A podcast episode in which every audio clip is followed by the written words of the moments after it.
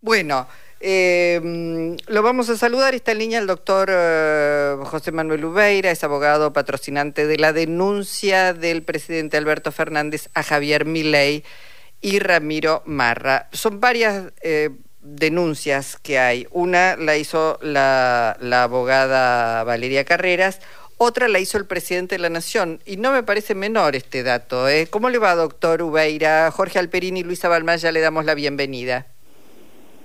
¿Qué tal? Buenas tardes, ¿cómo están? Gracias por el llamado. No, al contrario, gracias eh, por su tiempo, porque sabemos que no sé cómo hace, si tiene tiempo para dormir Ubeira. La verdad es que tiene, bueno, todos casos muy resonantes.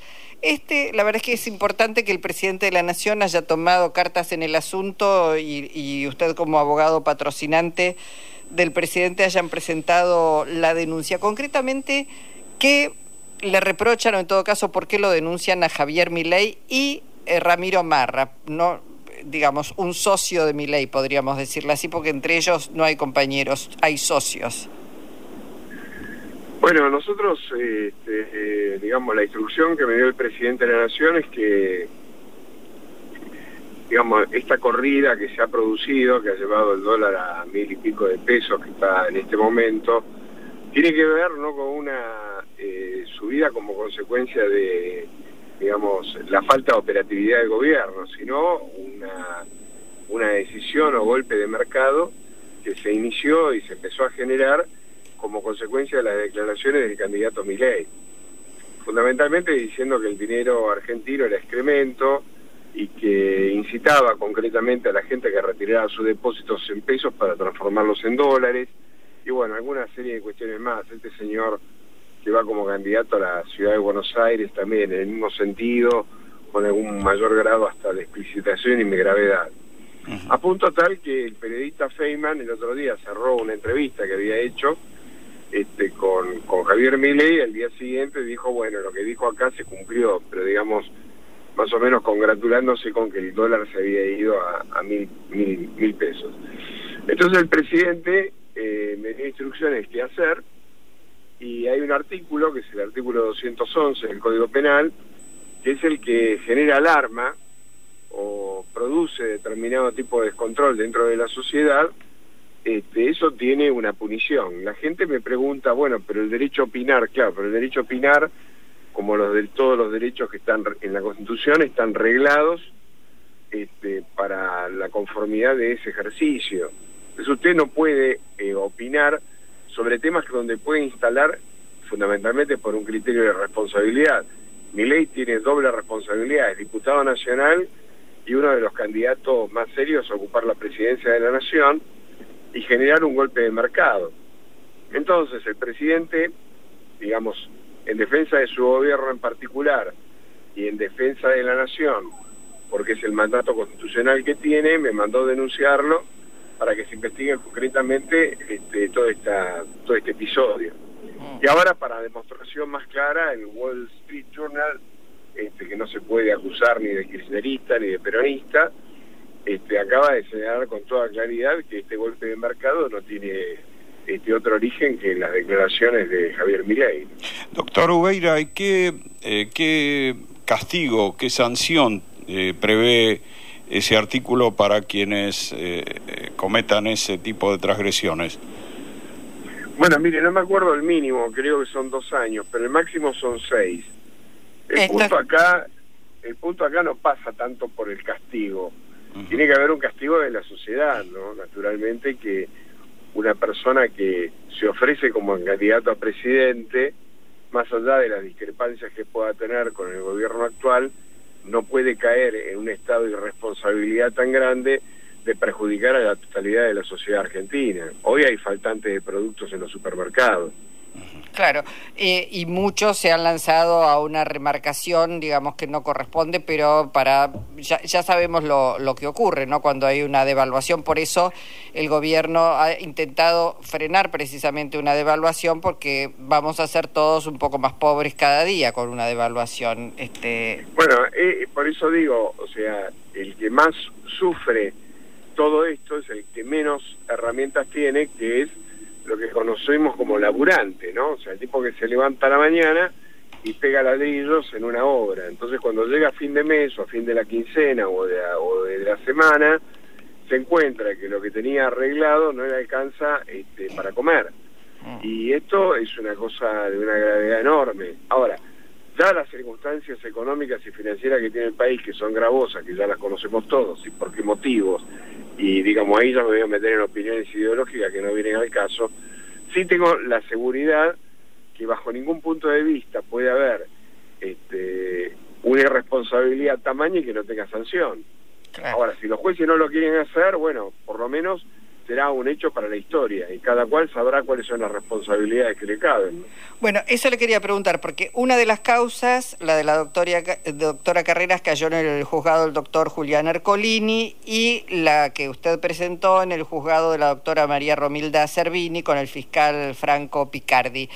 ¿Entiende usted que pueden prosperar este y como usted dice ah, se necesita además una sanción de la sociedad a un irresponsable que se pretende candidato a presidente no pero digo entiende que esta justicia tal cual como está va a avanzar mire yo soy un estoico. Creo nada más que en los actos que produzco yo. Lo que hacen los demás que Dios los ayude. Entonces este mi obligación es presentar una denuncia clara explicar cuáles son los motivos la persona que patrocino no es cualquiera, más allá de la digamos de las opiniones personales o políticas que uno pueda llegar a tener de Alberto Fernández, es el presidente de la República hasta el día 10 de diciembre. Claro. Y en este caso no hay un tema ideológico, acá hay un tema de defensa del Estado. Ajá. Entonces, me parece que frente a esto, este, el poder de la justicia federal tiene que intervenir.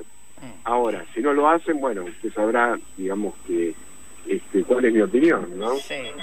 Claro. Doctor, sí, sí, eh, quería preguntarle, todos somos testigos de que el lenguaje de ciertos candidatos está tomando una dureza este, que raya en lo antidemocrático, como por ejemplo el anuncio de una de las candidatas ah, de que va a terminar con el kirchnerismo, es decir, como que es un hecho completamente antidemocrático, por no decirlo fascista, la idea de que el adversario hay que eliminarlo, ¿no? No sé si eh, esto no debería entrar también en algún tipo de, cuestionamiento jurídico. No sé qué piensa usted. Mire, yo, yo lo que creo, este, para ponerlo en palabras bien claras, estamos atravesando un momento que es muy parecido a la Alemania del 33, ¿no? O sea, el comienzo de un protonazismo, un protofascismo, eh, en el cual frente a una a un momento de debilidad económica y financiera eh, este, en la República eh, de Argentina, que era muy parecida a la Alemania de, de, la posguerra, de la Primera Guerra Mundial, este, y un clima, digamos, de, de desesperanza, este, bueno, en fin, usted sabe, los caldos de cultivo naturales, vienen las, este, digamos, las presentaciones facilistas, y fundamentalmente lo que se busca es criminalizar a un grupo de personas, a alguien. A alguien hay que criminalizar y echarle la culpa de absolutamente todo. En aquella época, este, la Alemania del 33 y que terminó con la llegada de, Adolfo Hitler en el, 36, eran los judíos los que de alguna forma habían este, llevado a Alemania a esa situación. Y ahora, en este momento, son este, un ala del peronismo. Entonces, no sorprende que hablen de exterminio, porque es lo que son, o sea, es lo que han sido durante toda su vida.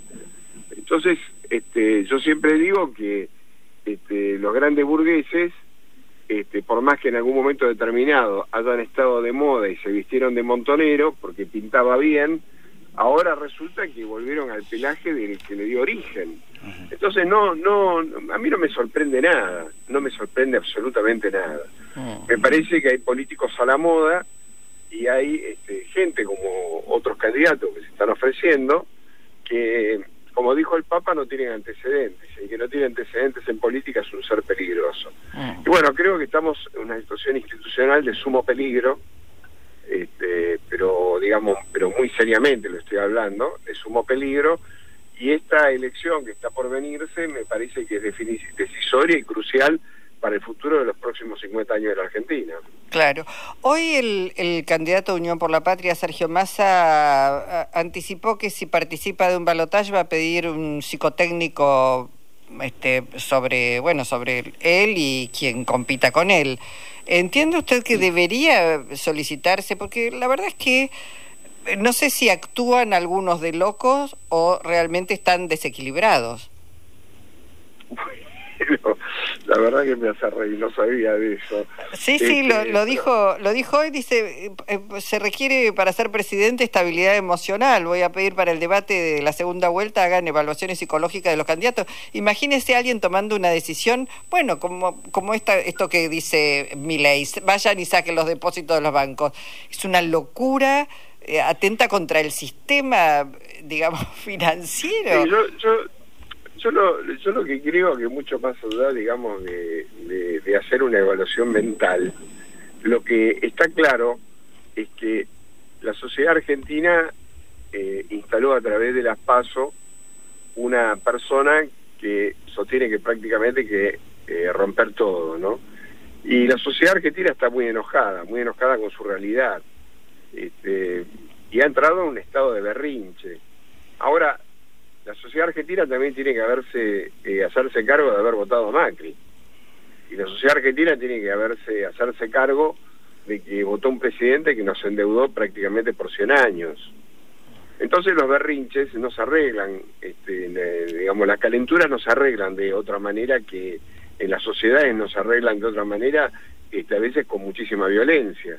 Y en esta instancia es la que estamos ahora. Entonces, si alguien piensa seriamente el país puede ser conducido por una persona que se ofrece como candidato pretendiendo romper absolutamente todo en la República Argentina, bueno, este, es una decisión que más que el candidato para analizarla, lo que hay que sentarnos a los argentinos en el diván, ¿no? Claro. Doctor, eh, usted habla de la preocupación por la violencia, ¿no? Desde ese momento. Y a mí me llamó la atención que en los dos debates de los candidatos presidenciales, en ningún momento estuvo presente el tema gravísimo del atentado contra la vicepresidenta, del que apenas se cumplió un poco más de un año, llamaba la atención que no apareciera como que no formara parte de la agenda de ninguno de los candidatos, ¿no? Eh, eh, ¿Qué, qué, lectura hace usted de esta, de esta ausencia de algo tan eh, dramático para una sociedad como, como un atentado, como un intento de magnicidio? Bueno, mire, si me lo pregunta como ciudadano, yo político no soy, pero si me lo pregunta como ciudadano, este, yo le voy a decir que en el caso de Bullrich es obvio que no lo puede mencionar el tema del atentado porque hasta el día de hoy no lo repudió. Por lo tanto, las personas más cercanas a ella, como el caso de Milman, están prácticamente este, enchastrados con el tema del, atentado. O sea que de ahí no se puede esperar nada, ¿no? Como no sea el encubrimiento. Ahora, del segundo candidato, que es Miley, tampoco puede esperar absolutamente nada, porque en cualquier caso es, este, como dice él, en la góndola es la primera marca, ¿no? Este, ahora, sí, efectivamente creo que eh, debería ser por parte del candidato Massa, ¿no? Este, un punto de inflexión y es un punto en la agenda, digamos, de este de este futuro, porque si lo que pretendemos es una sociedad democrática, como dice este, el candidato Massa, este, no puede ser de alguna manera que no discutamos memoria, verdad y justicia, y en la memoria corta que el actual vicepresidente, el actual vicepresidente de la República Argentina, estos organismos protofascistas que se ofrecen como candidatos son de alguna manera los autores intelectuales de toda esta cuestión. Así, Así que bueno, me parece que, digamos, el, el candidato Massa lo debería tener por lo menos en la agenda, ¿no? Mm. Bueno, doctor Ubeira, escucho ahí el tic-tic, está, puso, paró el auto, seguramente estaba manejando, no sabe cómo le agradecemos primero escucharlo y que no pase tanto tiempo, doctor Ubeira. No, este, bueno, o sea, le vuelvo a repetir, este, hago lo que mejor sé y lo que puedo, lo demás que hagan lo suyo. Así que eh, otra cosa no, otra cosa no, no puedo hacer. Bueno, le mandamos un abrazo y muchísimas gracias por poder escucharlo. No, faltaría más. Un, cariño para ustedes. Hasta, pronto. El doctor José Manuel Ubeira es abogado patrocinante hoy, entre otras muchas causas, algunas de las causas que lleva adelante por Cristina, de la denuncia que le, le hizo Alberto Fernández a Javier Milei y Ramiro Marra.